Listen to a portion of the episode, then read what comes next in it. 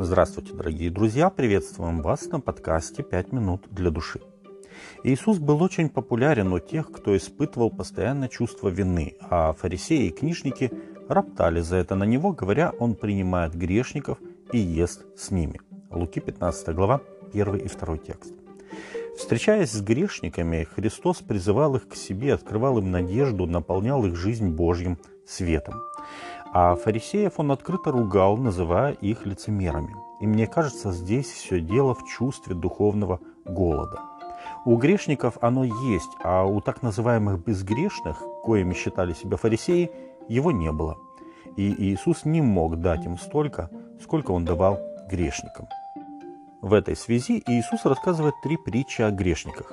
Притча о потерянной овце, о потерянной драхме и о блудном сыне. Луки 15 глава. Эти три притчи связаны одной главной мыслью – возвращение пропавшего. Начиная с потери одной из ста овец, Иисус переходит к потере одной десятой – притча о драхме.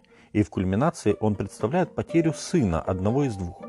Именно эта притча представлена самым развернутым образом, как бы подсказывая слушающим, вы не только овцы Божьего стада или сокровища в его кошельке. Вы его возлюбленные дети, пусть даже на сегодня потерянное. Итак, младший сын заявил отцу, «Папа, дай мне причитающуюся мне часть имения». Луки 15.12. По закону отец не мог свободно распоряжаться своим имуществом. Старший сын получал две трети наследства, а младший – одну треть. Второзаконие 21.17. Решение отца поделить свое имущество еще до своей смерти, если он собирался удалиться от руководства делами, э, не было необычным.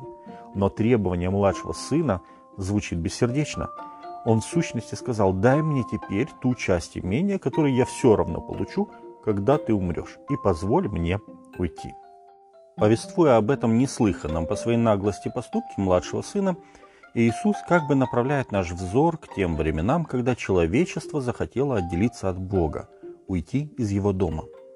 Также он говорит о тех, кто сейчас окружал его, ведь все эти грешники и мытари тоже продались этому миру, ушли от веры и стали служить греху.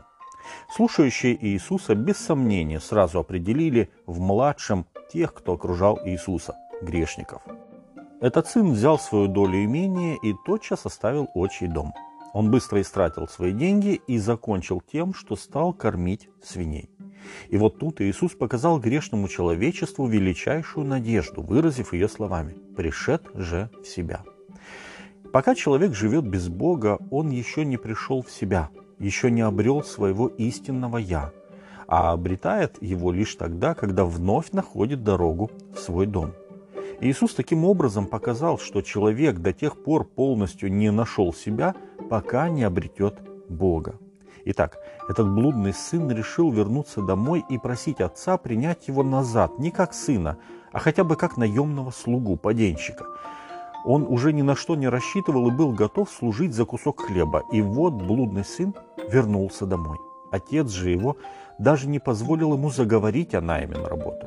Он дал ему одежду, обувь, кольцо на палец, словом, полностью принял его в свою семью. Дорогие друзья, из этой притчи, из этой половины притчи можно сделать несколько важных выводов. Во-первых, эта притча не столько о пропавшем и нашедшемся сыне, сколько об отце, который принял непутевого сына. Когда сын вернулся, отец простил его, ни в чем не упрекая. Иногда прощение даруется как одолжение, еще хуже, когда на словах прощают, но намеками и словами припоминают человеку его промах. Но отец принял сына, как будто он никогда не грешил. И чудо Божьей любви в том, что именно так Бог обращается с нами, грешниками – а во-вторых, для того, чтобы прийти к Отцу, Сыну потребовалось прийти в себя. Это то, о чем многие даже не подозревают. Многих людей устраивает жизнь у свиного корыта, но в то же время Дух Святой действует на людей в этом мире. Возможно, они понимают, что зашли в своей жизни в тупик, но на самом деле они стоят на пороге выхода на свободу. Нужно только прийти в себя. С вами были «Пять минут для души» и пастор Александр Гломоздинов.